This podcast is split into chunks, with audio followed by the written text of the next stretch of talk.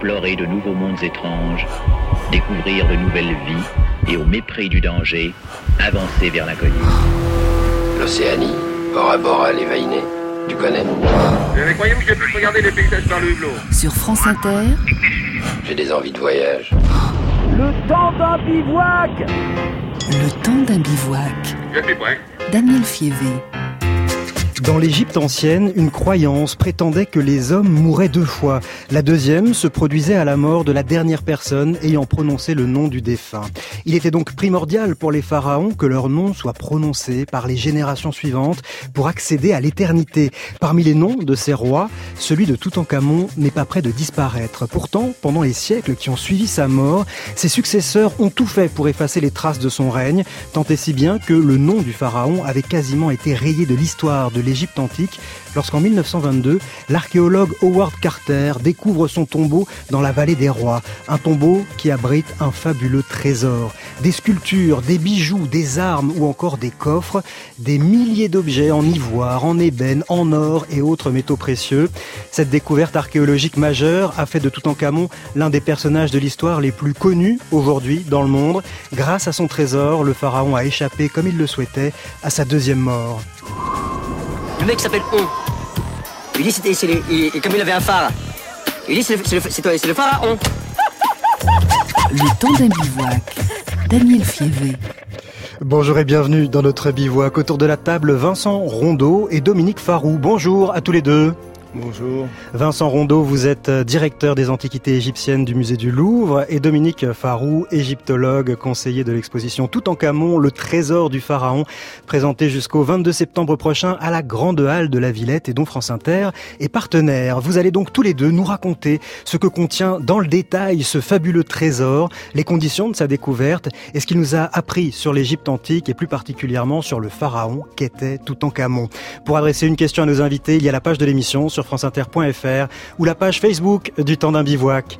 À 17h, à 17h, nous prendrons le large. Nous partirons dans le sillage de celle que l'on surnommait la dame de la mer, Anita Conti. Voilà pour le programme du jour. Cette émission est réalisée par Clément Nouguier. Elle a été préparée par Sophie Vaux et Mathieu Houed. Sur la rive ouest du Nil, au pied de la colline de Thèbes, la vallée des rois est une véritable termitière de la mort. À ce jour, on y a dénombré plus de 350 tombeaux des temps pharaoniques. Parmi toutes ces découvertes, aucune cependant n'a égalé celle qui a été faite en 1922. La découverte, sous les sables amoncelés par les siècles, d'un jeune pharaon mort à 19 ans il y a 3313 années, Toutankhamon. Et oui, c'est dans la vallée des rois que le tombeau de Toutankhamon a été découvert. On en parlait déjà avec passion en 1967 à l'occasion de la précédente exposition à Paris. La passion ne retombe pas. hein. L'exposition actuellement présentée à la Villette est un véritable succès. Déjà plus de 1 million de visiteurs. Comment expliquez-vous euh, cet engouement pour, euh, pour ce pharaon, Dominique Farou? Bah, il y a plein de raisons en fait qui, s'additionnent. D'abord, euh, bon, on est en France, donc le goût de l'Égypte est quand même, euh, je pense, inégalé. Nous sommes le pays euh, le plus grand nombre de gens s'intéressent à l'Égypte ancienne. Euh, D'autre part, pourquoi Toutankhamon personnellement? Bah, C'est c'est parce que c'est une histoire extraordinaire quand même qui fait rêver tout le monde. Euh, on a tous gardé une âme d'enfant quand on Mm. entend parler de Toutankhamon. C'est vrai qu'il y a un côté conte de fées hein, à cette histoire Ah de oui. Toutankhamon, cette, euh, ce, ce pharaon devenu pharaon alors qu'il était encore enfant, qu'on a voulu, dont on a voulu effacer le nom de l'histoire, et puis qui, qui revient par la grande porte avec la découverte de ce trésor absolument euh, euh, fastueux, très impressionnant, Ouais. dont on ne découvre qu'une partie, la, la grande halle euh, de la Euh, oui, puisque euh, il y a 150 objets, c'est énorme, mais euh, euh, 150 sur plus de 3, plus de 5000. Euh, ça, ça, c'est la caverne d'Ali Baba, quoi. Vincent Rondeau, euh, il y a aussi une passion pour l'Égypte. Hein, euh, Dominique Farou euh, en, en parlait. Elle se dément pas cette passion pour l'Égypte. Pourquoi une telle fascination pour cette civilisation? Oui, elle se dément pas, vous avez raison, mais euh, il me semble qu'il n'y a aucune raison pour qu'elle se démente. C'est ça qui est- que, que nous rappelle cette exposition. En fait, c'est l'exposition et son succès est un des temps supplémentaires de cette fascination pour le pour l'Égypte ancienne. Euh, Dominique a eu raison de rappeler que, sans doute, du fait de l'expédition d'Égypte et du fait de la découverte des hiéroglyphes par Champollion, l'intérêt de la France est particulièrement visible, admettons, mais l'intérêt, il est mondial, il est européen au départ, et il est mondial désormais. Et euh, euh, à mon sens, il est, il est aussi massif, aussi euh, répandu, euh, pour la raison que c'est une, une fascination que nous recevons en héritage en quelque sorte parce que elle remonte très très loin dans l'histoire. Mmh. Les premiers à avoir été fascinés par les Égyptiens, par les pharaons, c'était les Grecs, puis les Romains. Mmh. La Bible parle beaucoup de l'Égypte et de Pharaon. Et du coup, ces, tous ces éléments d'un de, de, de, intérêt très ancien se sont transmis de génération en génération jusqu'à nous, puis jusqu'à l'exposition d'aujourd'hui. Alors aujourd'hui, l'histoire de Toutankhamon est associée à jamais à celle euh, du découvreur de son tombeau, Howard Carter. Dominique Farou, qui était euh, ce, cet archéologue, lui aussi assez hors du commun. Hein. Ah oui, oui. Euh, Bon, déjà, c'était avant tout un dessinateur extraordinaire, parce que c'est comme ça qu'il est arrivé en Égypte, je crois, dès l'âge de 17 ans. il commence à fouiller euh, à 17 ans euh, en Égypte. Ben oui, oui. Ouais. Fasciné. Alors, il va mettre du temps avant de trouver euh, ce tombeau. Ah oui, bah, d'abord, au départ, il n'est pas venu chercher le tombeau de Toutankhamon. Hein. Il, il a travaillé en Moyenne Égypte. Euh, il a dessiné les tombeaux de Beni Hassan, enfin bon, etc. Euh, il a eu une vie assez rocambolesque, on, doit le dire. Il, il, est devenu inspecteur des antiquités. Euh, après s'être battu avec des touristes, c'est lui qui avait raison d'ailleurs, mais bon, il avait un sale caractère. Mmh. Il a quitté le service antiquité. Euh, il est devenu aquarelliste. Puis il a été embauché par, euh, par Karl euh, et c'est comme ça qu'a commencé la grande aventure. Alors lui, il a quand même cette intuition que le tombeau de Toutankhamon existe et n'a pas été encore pillé. Qu'est-ce qui lui fait penser ça? Oui, parce que c'est pas une intuition quand même. Parce que, euh, une intuition, c'est toujours quelque chose, euh, enfin dans ce cas-là, qui repose quand même sur des éléments concrets. C'est-à-dire, alors évidemment, il, il, euh, il pouvait pas être sûr hein, d'avoir raison, mais euh, on n'avait aucun objet euh, provenant de la tombe de Toutankhamon. Les tombes pillées, il y a toujours quelque chose qui, qui, qui passe. Euh, là, on n'avait rien. Alors, il ne pouvait pas savoir forcément si on ne l'avait jamais euh, euh pillé, mais au moins il pouvait être sûr qu'on euh, n'avait jamais trouvé ouais. cette tombe. Alors, comment et, se fait-il? Oui, parce que et dans... puis il, il, euh, il a comment dire comment est-ce qu'il s'appelait celui qui fouillait dans la vallée des rois à cette époque. Euh, bon, c'est pas très grave. Qui trouve euh, euh, une petite euh, fosse dans laquelle se trouvent des objets qui clairement sont des objets qui sont liés à la fermeture du tombeau de Toutankhamon dans la vallée des rois. Ouais. Et donc Carter euh, s'est dit, euh, je vais attendre que la concession soit libre, parce que euh, si on a ça, c'est que la tombe doit être dans le coin. C'est ça. En fait, il retrouve des éléments qui ont servi à préparer euh, la tombe de Toutankhamon, donc il se dit, la tombe ne doit pas être très loin. Mais pourtant, lorsque l'on on va dans la vallée des rois, euh, les, les, portes des tombeaux sont visibles. Alors comment se fait-il que la porte du tombeau de Toutankhamon soit passée pendant 3300 ans inaperçue? Ça, oui, c'est ça. Le phénomène extraordinaire, il est probablement là dans, dans, dans le, les conditions, en tout cas, de la conservation, puisque, comme vous avez tout à fait raison de le rappeler, il ne s'agissait pas de cacher ces tombeaux. Ils étaient visibles, ils étaient connus de tous, évidemment. Et je crois qu'on peut même préciser que euh, ce, cette visibilité faisait qu'ils étaient pillés très rapidement après le, les inhumations des souverains on a notamment conservé des, de cette époque-là des minutes de procès de, de pilleurs de tombes, hein, de pilleurs de tombes de, rois. Et euh, il se trouve que dans, le cas de Toutankhamon, qui a été inhumé dans une petite tombe, dans au cours d'une inhumation qui s'est faite rapidement, dans des circonstances un peu exceptionnelles par rapport aux autres, sa tombe s'est trouvée en outre euh, recouverte assez vite par les gravats du creusement d'autres tombes, de tombes ultérieures. Et ça, évidemment, ça a contribué à cacher définitivement l'emplacement le, le, du tombeau, qui par ailleurs était plus facile à cacher qu'un autre. Ouais, parce qu'il était petit. Parce qu'il était petit. Et puis aussi, puisqu'il était dans, dans, le fond du vallon, bois exposés. Enfin, etc. Il y a plein de circonstances. Pas au bon endroit pour une Voilà, topographiques ouais. qui font que ça peut être. Euh... Mais je voulais aussi, pour ce qui est de la, pour aller dans la suite de ce que vient de dire Dominique Farou, le, le l'intuition. En fait, moi, je pense que il s'agit à proprement parler d'une d'une entreprise archéologique, c'est-à-dire que vous fouillez avec une hypothèse de travail. On associe, nous, évidemment, ça à une chasse au trésor, enfin une chasse au trésor, à la découverte d'un trésor. Mais c'est le résultat d'une enquête archéologique au sens professionnel du terme, si vous voulez. Ouais, il l'a pas Et trouvé du- par hasard, non, ce trésor. Il, a- il ce avait une hypothèse de travail et il a voulu la vérifier par la fouille. Et il y est arrivé. Et c'est ça qui rend le l'opération absolument exceptionnelle. Alors il a quand même mis dix ans euh, pour y arriver, même au, moment où il la trouve, euh, cette tombe, en fait il n'y croit plus trop. Euh, Il, il s'apprêtait à rassembler ses équipes et à dire on laisse tomber, je, je jette l'éponge. Il a bien fait quand même d'insister un petit peu puisqu'en novembre 1922, Howard Carter trouve enfin l'entrée qui conduit au tombeau. Et puis alors donc il, ouvre cette première porte, il tombe sur un, esca- un escalier et voici euh, l'un de ses, ses écrits où euh, Howard Carter raconte ce moment unique dans sa vie d'archéologue. Le 26 novembre devait être le plus beau jour de ma vie. À dix mètres de la première porte, on en mit un jour une seconde, scellée elle aussi. L'instant décisif arrivait. Les mains tremblantes, je pratiquai une petite ouverture dans le coin supérieur gauche. J'y introduisis une tige de fer qui ne rencontra que le vide. Et puis, je plaçai une bougie devant l'ouverture pour m'assurer qu'il n'y avait pas d'émanation dangereuse. J'élargis le trou et je regardais. Lord Carnarvon et Lady Evelyn étaient près de moi. D'abord, je ne vis rien. L'air chaud qui s'échappait de la chambre faisait clignoter la flamme de la bougie.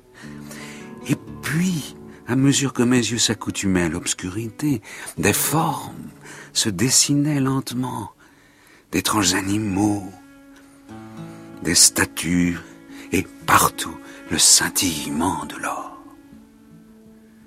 Pendant quelques secondes qui durent sembler une éternité à mes compagnons, je restais muet de stupeur. Lorsque Lord Carnarvon me demanda enfin Vous voyez quelque chose? Je ne pus que répondre Oui, des merveilles. Des merveilles. Vincent Rondeau, euh, par quelle, il y a plusieurs salles hein, dans ce tombeau. Par quelle salle entre-t-il euh, Howard Carter dans le tombeau de Toutankhamon?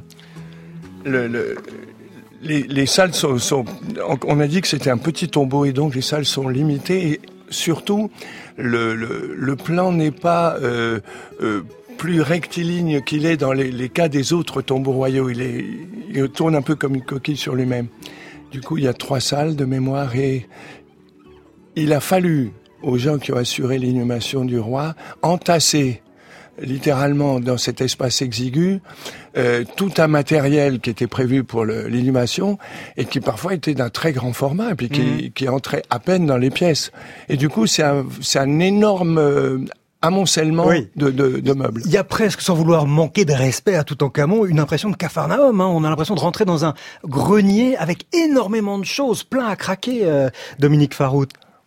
Oui, bah c'est un garde-meuble, quoi. C'est C'est-à-dire, on met, euh, pour- comparer des choses, je sais pas, le, le mobilier d'un château euh, dans un appartement parisien. Ouais. Alors il y a cette, euh, cette antichambre hein, lorsqu'il arrive où il voit déjà toutes ces statues. Il y a une petite annexe à côté de l'antichambre et puis cette euh, antichambre mène à la, à la salle, à la chambre euh, mortuaire. À quoi ressemble-t-elle la, la chambre mortuaire? Alors à ce moment-là, euh, donc elle est, alors euh, elle est remplie euh, par cet ensemble de sarcophages couverts de chapelles emboîtées les unes dans les autres, et en fait. Ça, ça va jusqu'à grosso modo 50 cm de, de, de la surface des murs. Ouais. Et en fait, le, le, le quatrième mur, ce- ce- euh, celui qui ferme l'ensemble, a été euh, construit euh, après qu'on a rempli complètement tout ça Ouais. et peint. Et c'est ce qui a donné le, tous ces champignons qui ont attaqué les, les, les peintures. Parce que, vous comprenez, au dernier moment, juste après l'inhumation, on a, on a mis un mur mhm. euh, plâtré. Euh, on a peint, alors là c'est pour le coup à fresco. Et puis bah, c'était fermé hermétiquement.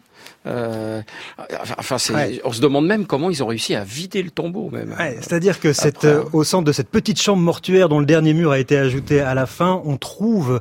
Alors, c'est c'est une tombe. En fait, ce sont des chapelles. C'est un emboîtement. Euh, trois chapelles, puis ensuite euh, différentes boîtes pour arriver au sarcophage qui lui-même renferme plusieurs cercueils. On va écouter les récits. Ce sont des poupées russes. En fait. Oui, c'est ça. C'est vraiment des poupées russes. Ce sont vraiment des poupées russes. On va écouter Howard Carter lui-même raconter comment il va procéder à l'ouverture de ces différentes poupées russes pour arriver jusqu'au sarcophage, puis à la momie.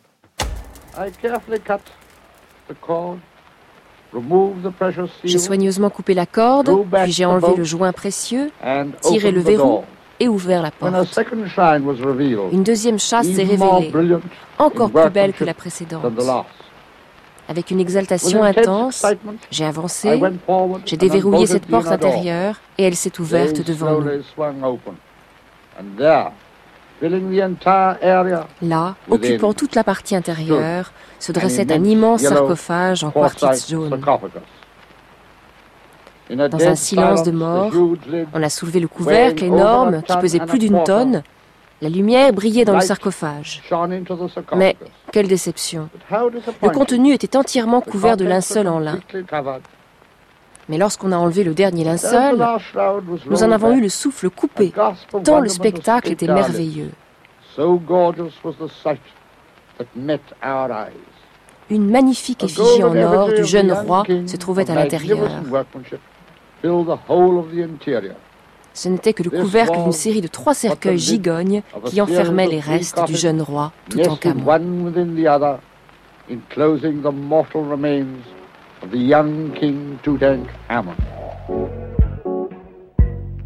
Et dans les bandelettes de cette momie, on trouve encore euh, une multitude d'objets euh, précieux en or qui étaient censés accompagner tout en Camon dans l'au-delà, et il fallait qu'il les tienne au plus près de, de lui-même. Oui, c'est une des choses extraordinaires de, de, de cette découverte, c'est qu'on on retrouve le corps momifié euh, intact. Je veux dire le, la momification intacte, c'est-à-dire euh, tout l'appareil de, de talisman finalement qui doivent protéger le défunt dans l'au-delà pour franchir le, les portes qui vont l'amener à la vie éternelle et pour survivre éternellement ensuite.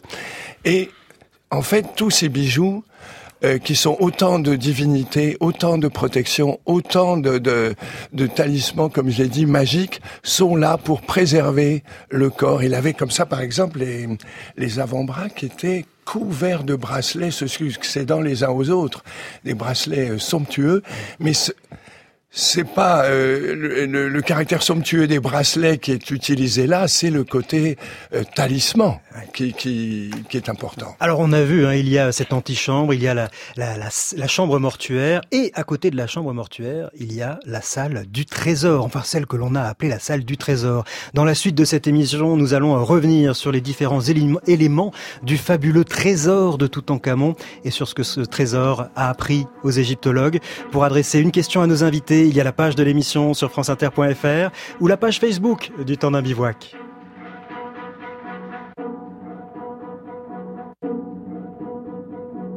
تعال نجد المنى والغرام كفنا البعد أيام تعال قبل انقضاء الشباب وموت الحب وانقطاع الرذاب. أنت الهوى أنت ملء الأماني. حياتي أنت فداك أنت. دنيا الغدا الأحلام الغدا والقبل وكل الأمل.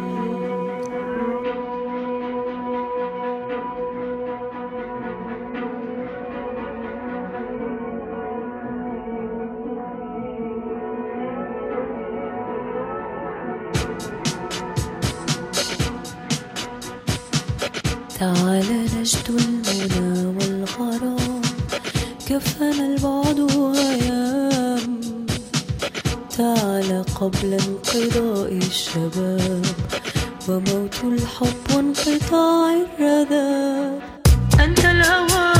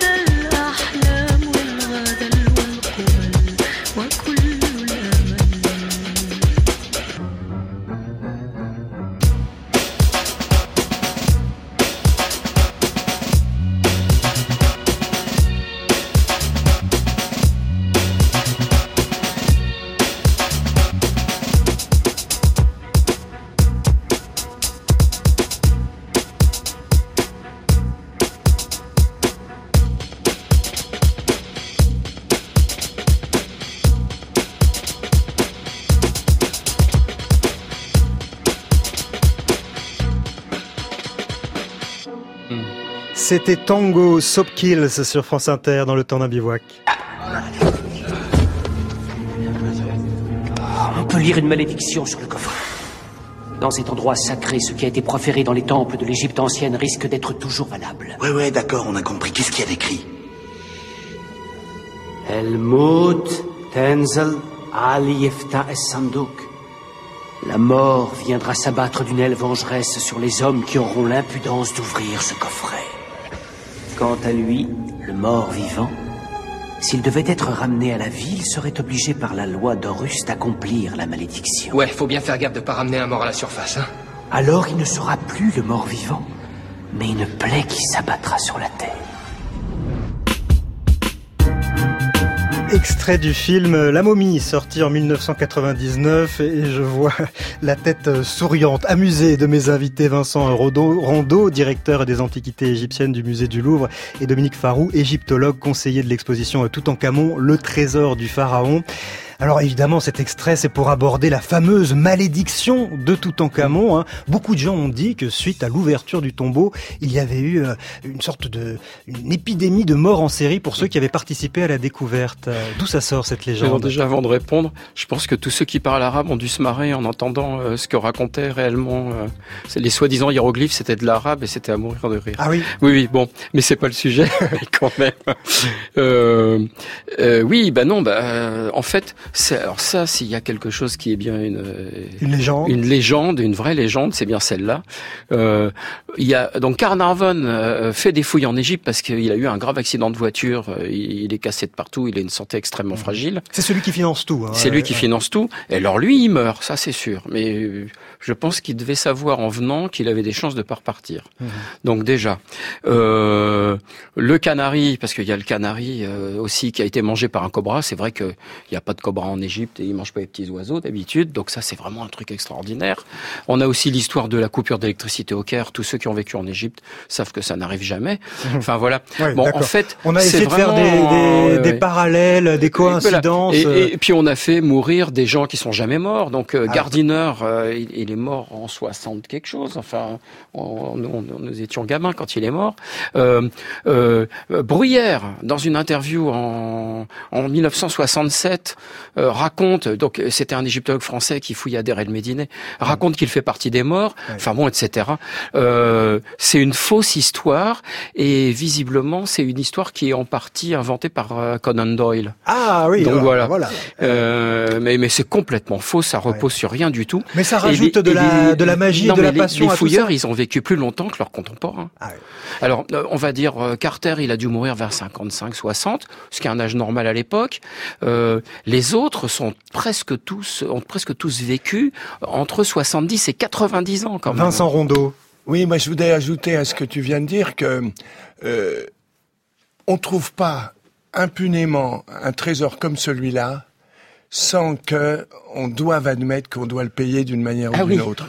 Et je pense que de ce point de vue-là, on peut pas s'empêcher de penser qu'il faut payer d'une façon ou d'une autre une, une, une, découverte de cette de cette ampleur, un trésor pareil. Et du coup, ben, la malédiction, elle survit à tous les à tous les commentaires, à toutes les euh, mhm. dénégations. Puis en plus, aujourd'hui, il y a le mot fake news qui n'a rien à voir avec là, qu'on réutilise et qui permet de réalimenter le. Ouais, ouais. Alors, Toutankhamon était un, un pharaon quasiment euh, oublié, pas complètement, puisque quand même Howard Carter était sur sa trace, mais il était quasi quasiment oublié, c'est-à-dire que les, les successeurs de, de Toutankhamon avaient pris soin vraiment de, de l'effacer des listes, des pas registres. Tout à fait, pas tout à fait, parce que en réalité, euh, voilà, c'est, il faut comprendre. Euh, après Toutankhamon, il n'y a plus que son grand quelque chose, euh, euh, le dernier homme de la famille encore en vie, Aïe, qui lui succède, qui lui aussi est un atoniste, c'est-à-dire quelqu'un qui est qui est, euh, avait euh, adoré le disque solaire euh, sous la forme qui avait été préconisée par le père de Toutankhamon Mmh. et qui avait effacé Amon-Ré, roi des dieux. Alors, il faut qu'on vous suive c'est-à-dire que Toutankhamon est sur une lignée de croyance où l'on vénère Voilà, le, son père a le commis le crime absolu. Enfin bon, et le problème c'est que euh, qui est probablement le général Paratonhem-Heb de, de, de- du père de Toutankhamon, euh, euh, lui, euh, en, en réalité, donc, il est entaché aussi de cette, cette chose.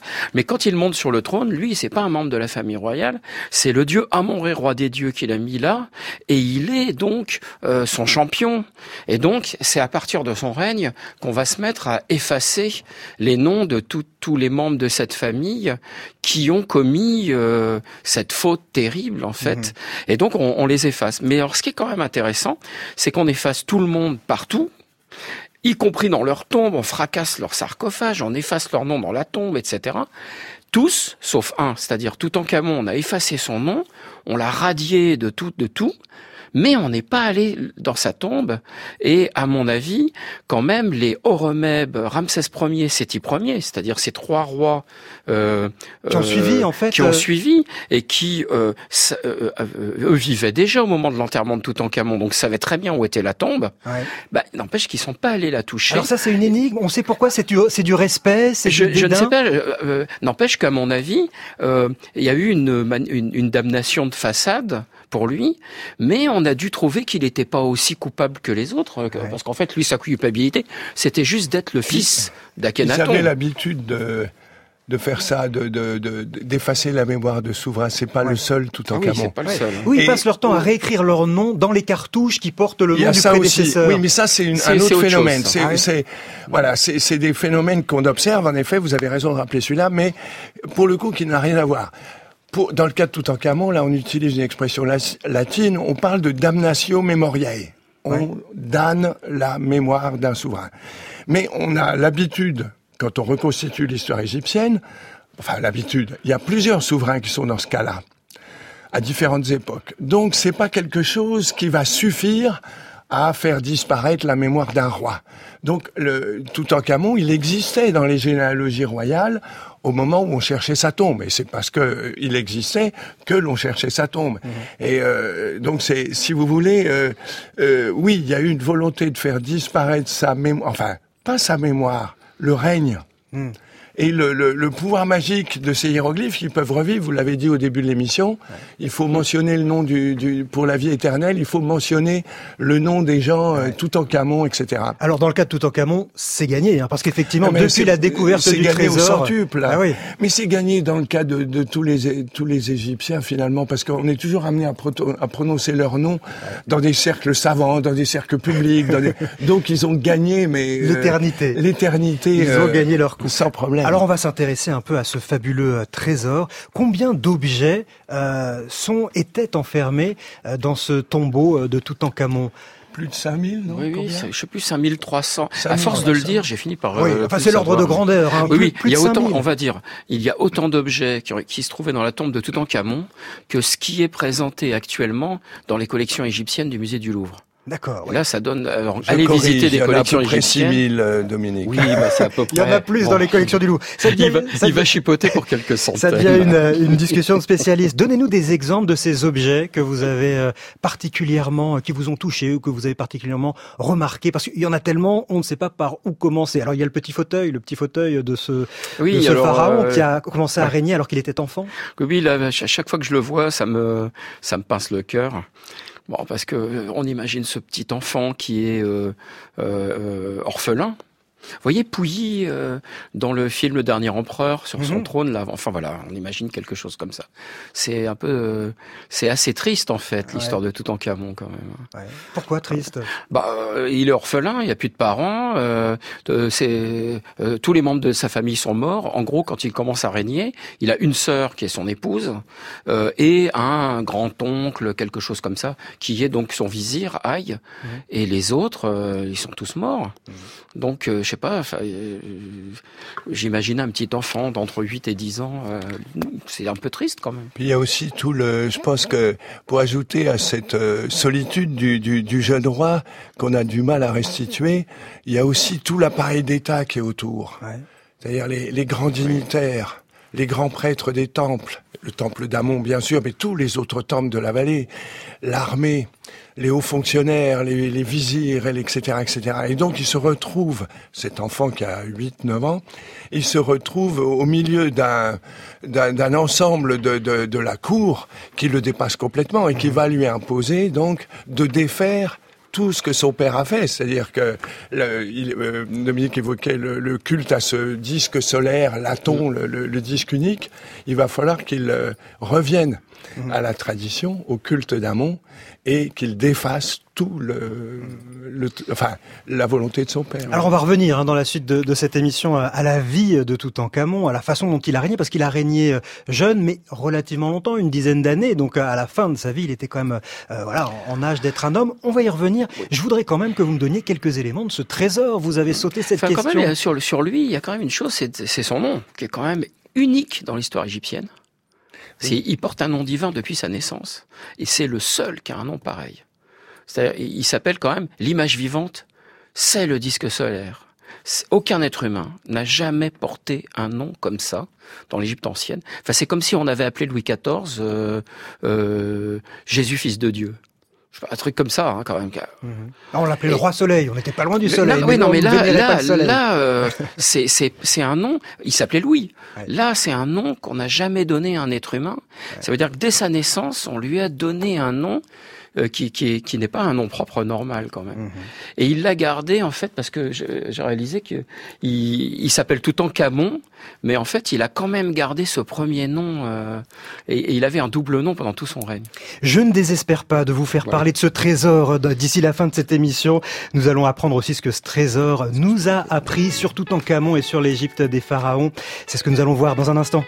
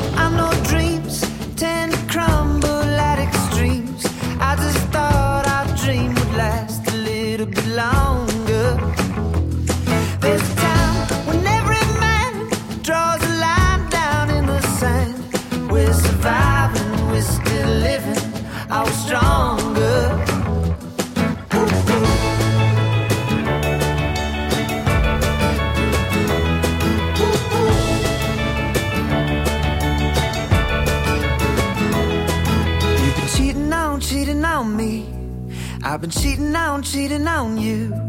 You've been cheating on me. But I've been cheating through this life. And all its suffering.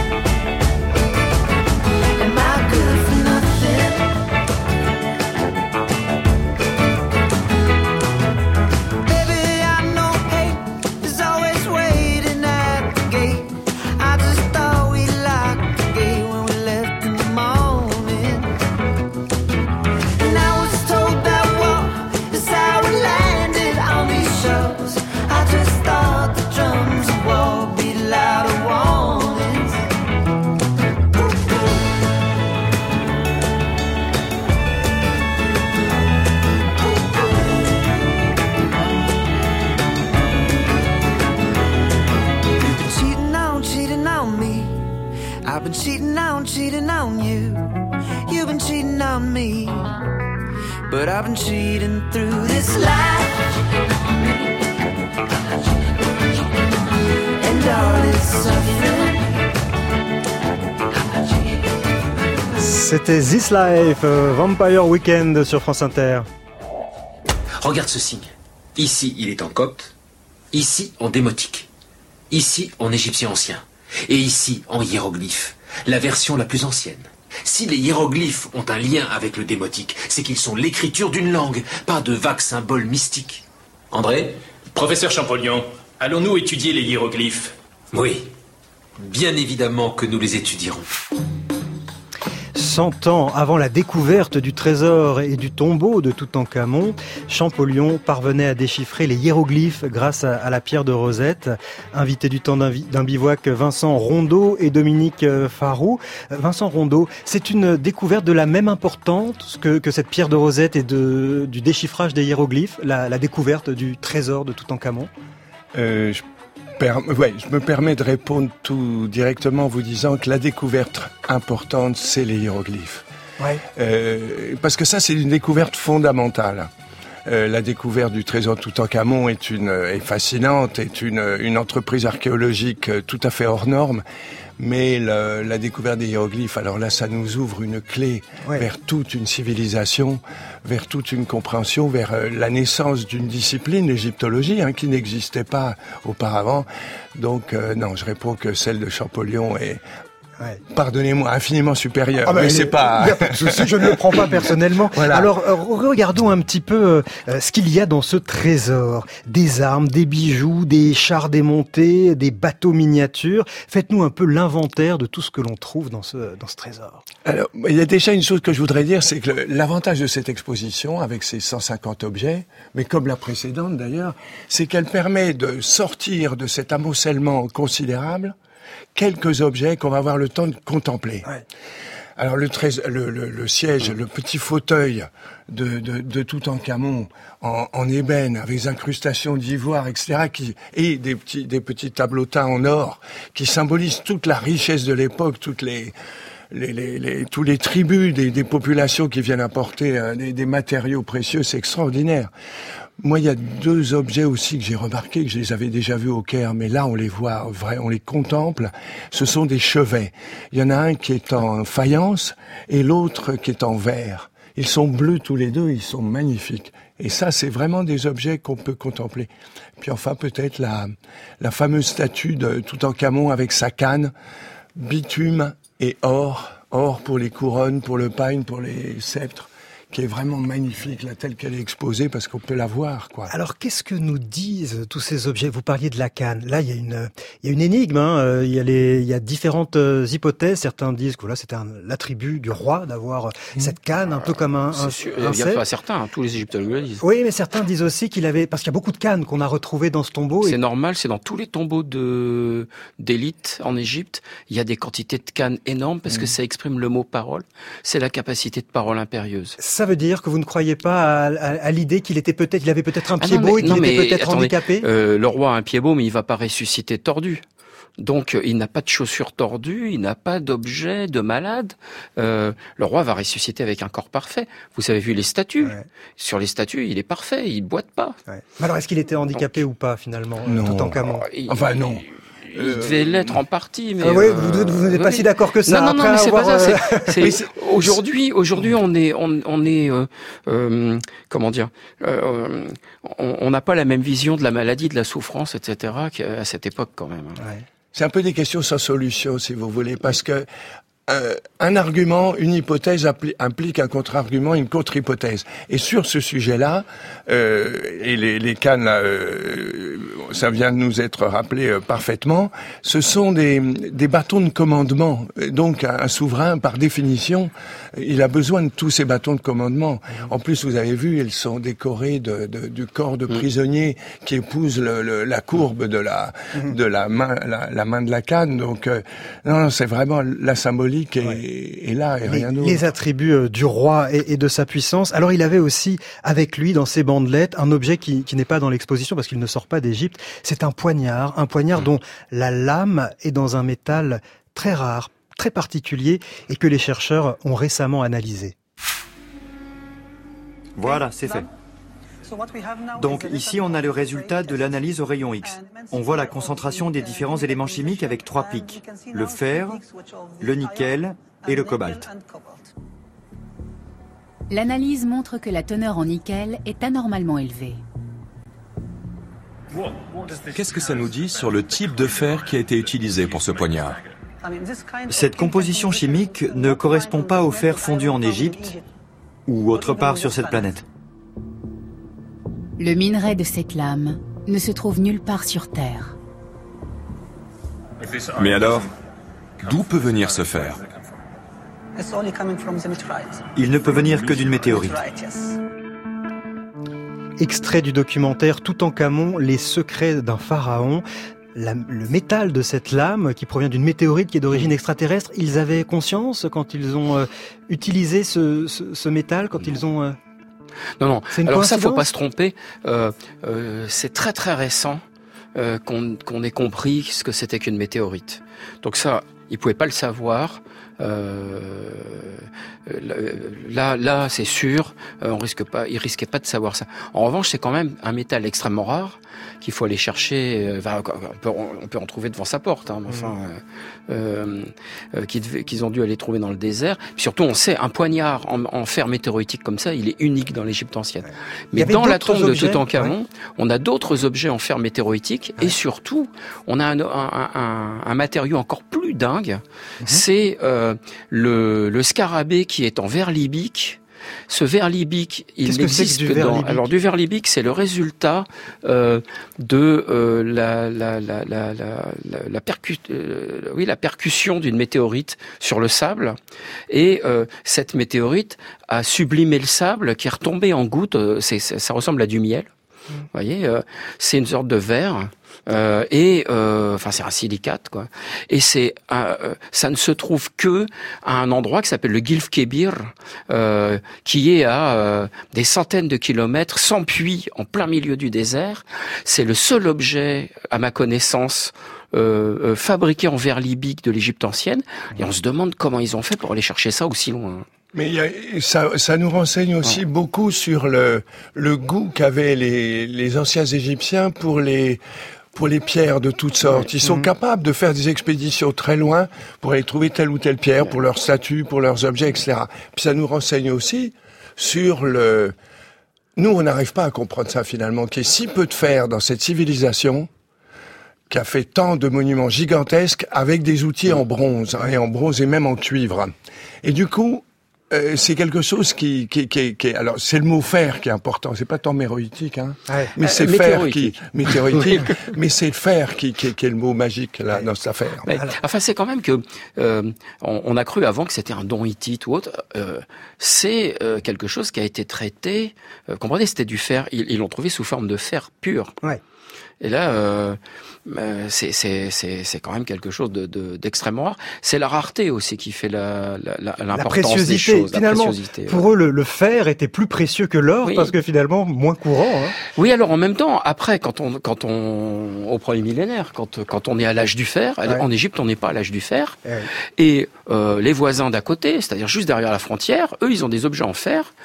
Ça montre que les Égyptiens je ne sais pas pourquoi, mais ça les intéresse pas. Ouais, ça les intéressait pas. Alors beaucoup de questions euh, d'auditeurs qui arrivent évidemment sur ce sujet. Euh, Béatrice, Béatrice qui vous dit j'ai été étonné de lire dans plusieurs articles récents que la mère de Toutankhamon serait Nefertiti, alors que dans l'exposition il est mentionné The Young Lady. Alors que sait-on à ce sujet? Qu'est-ce qu'on sait de la famille, ben, des parents?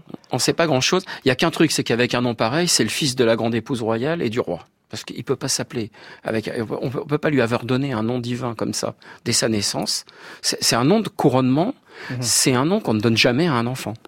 Et donc, c'est qu'obligatoirement, c'était le fils d'une grande épouse royale et du roi.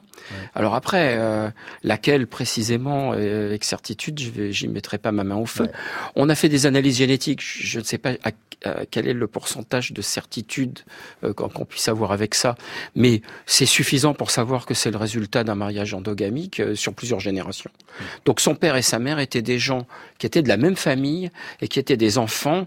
Euh, euh, euh, de gens qui s'étaient Mhm. mariés entre eux. Ouais, quoi. Ce que vous dites, quand vous dites euh, endogamique, c'est consanguin, hein, quoi. Ah oui, on- c'est complètement consanguin. oui. Alors, est-il vrai, vous demande Pierre-Marie, est-il vrai que le tombeau ainsi qu'une partie du trésor était au départ celui de Méritaton, la sœur aînée de Toutankhamon? Alors le tombeau. Que, ouais, Bah, vas-y. pardon, Dominique. Vas-y, vas-y. Le, on comprend de mieux en mieux, enfin on l'a- on l'avait soupçonné déjà euh, au départ, que en fait l'inhumation réunit beaucoup de, de- de- de meubles et d'objets euh, disparates, si vous voulez, au départ. Il y a toute une partie du trousseau funéraire qui est fabriqué pour l'inhumation de Toutankhamon, mais il y a aussi quantité d'objets ou de meubles qui viennent d'autres éléments, de, de la garde-meuble de la couronne, par exemple. Et on a retrouvé, et on s'en est rendu compte assez vite, dans ce, ce trousseau funéraire, des objets qui sont, qui appartiennent à une autre inhumation que la sienne, qui avait été prévue pour une autre inhumation que la sienne. Et en effet, euh, une reine méritaton très peu attestée par ailleurs. Tout laisse penser, hein, quand on voit que certains objets étaient prévus pour d'autres inhumations, que le tombeau est beaucoup plus petit que celui qu'il Oui. faudrait pour un pharaon, que tout ça s'est fait dans la précipitation, Oui, tout à fait. qu'il est mort tout fait. C'est brutalement. un des a- arguments supplémentaires pour dire que euh, il a, euh, attendait pas. les circonstances n'ont pas été euh, normales, si vous voulez. Parler de précipitation, je sais pas, mais en tout cas dans des circonstances un peu particulières qui n'ont pas permis au- à l'inhumation d'être euh, au rythme habituel de ce genre d'événement. Dans un instant, vous allez répondre euh, au reste des questions des auditeurs qui arrivent toujours sur franceinter.fr et sur la page Facebook du temps d'un bivouac qui est euh, en passe d'atteindre les 10 000 likes. Merci à vous de nous accompagner toujours plus nombreux dans nos aventures.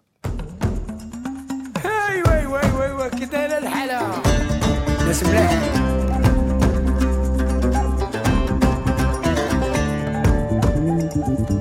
Je suis africain, africain du nord au sud. Et je suis africain, dedans comme dehors. Et je suis africain, et je n'ai pas le rythme dans la peau. Je suis africain. Un albinos afro.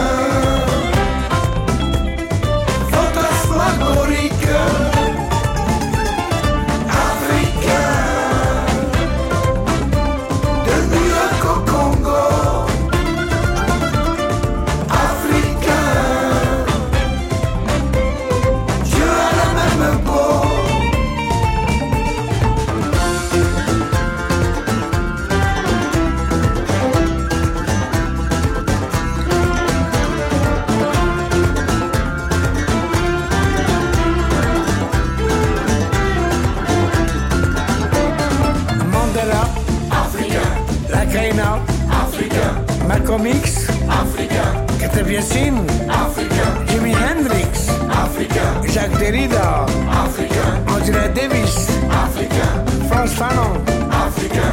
Lumumba, africain. Sankara, africain. Bob Marley, africain. Apateba, africain. Aimé Césaire, africain. Agita, africain. Ah,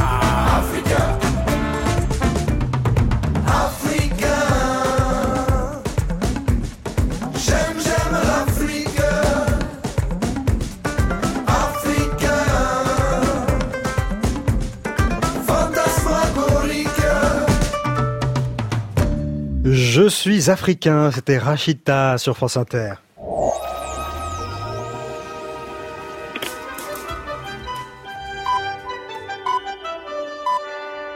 France Inter, Interactualité Magazine, présenté par Jacques Garat. Et à Paris, ce matin, Édouard Guibert, le président de la République et Madame de Gaulle ont visité l'exposition Tout en Toutankhamon. Oui, pendant plus d'une heure, le président de la République, accompagné de M. Okacha, le ministre de la Culture d'Égypte, et de M. Malraux, a parcouru les salles obscures du Petit Palais où resplendissent les ors et les pierres du trésor de Toutankhamon. Tout cela est incroyable, prodigieux, a murmuré le général de Gaulle. Nous étions le mardi 9 mai 1967. Il devait rester 20 minutes, euh, le général de Gaulle. Il reste deux heures dans cette exposition qui a marqué euh, les mémoires, un vrai succès. 10 000 personnes qui viennent au Petit Palais tous les jours en moyenne.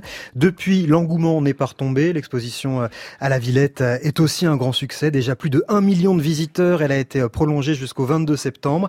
Est-ce que les, les, objets présentés il y a 52 ans à Paris, au Petit Palais, sont les mêmes que ceux que l'on peut voir à la grande halle de la Villette.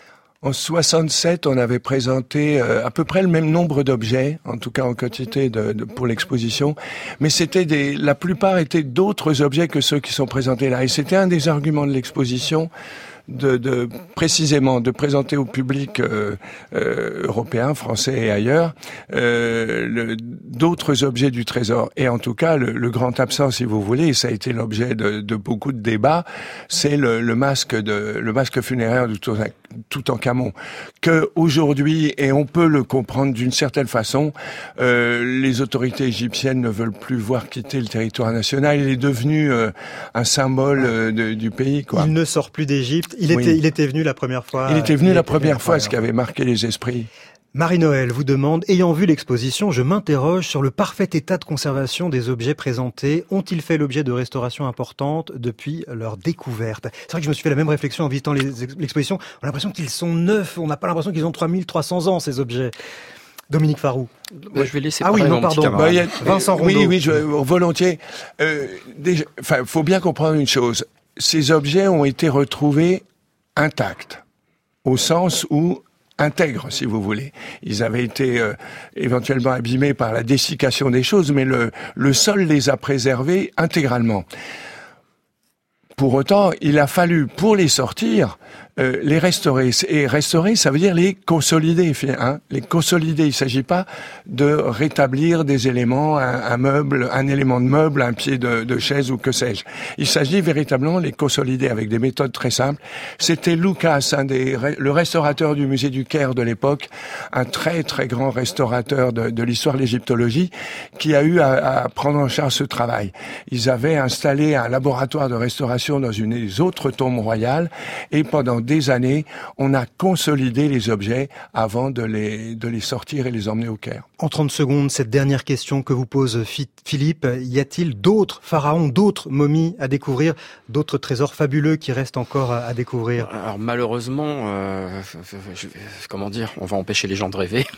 Euh, oui, on va retrouver euh, certainement d'autres rois, mais de cette époque, c'est-à-dire où l'Égypte a été la plus riche, le, euh, dégoulinait d'or, de pierres semi-précieuses, etc. Euh, non, on n'en aura pas d'autres. On en est sûr oh Bah oui, parce qu'on les a tous aujourd'hui, ouais. ou presque. Pas de chambre cachée dans la pyramide de Khéops qu'il reste à, à l'époque de Khéops, il n'y aura pas des tonnes d'or. Oh, oh, quelle déception. Merci quand même, Vincent Rondeau et Dominique Farou, de nous avoir passionnés pendant une heure sur euh, cette Égypte antique. En deuxième heure, comme tous les mercredis, nous vous proposons de partir sur les traces d'un voyageur d'hier qui a marqué son époque. Aujourd'hui, il s'agit d'une voyageuse que l'on surnommait la Dame de la Mer, Anita Conti. Nous aurons pour guide son fils adoptif, Laurent Giraud-Conti. À tout de suite.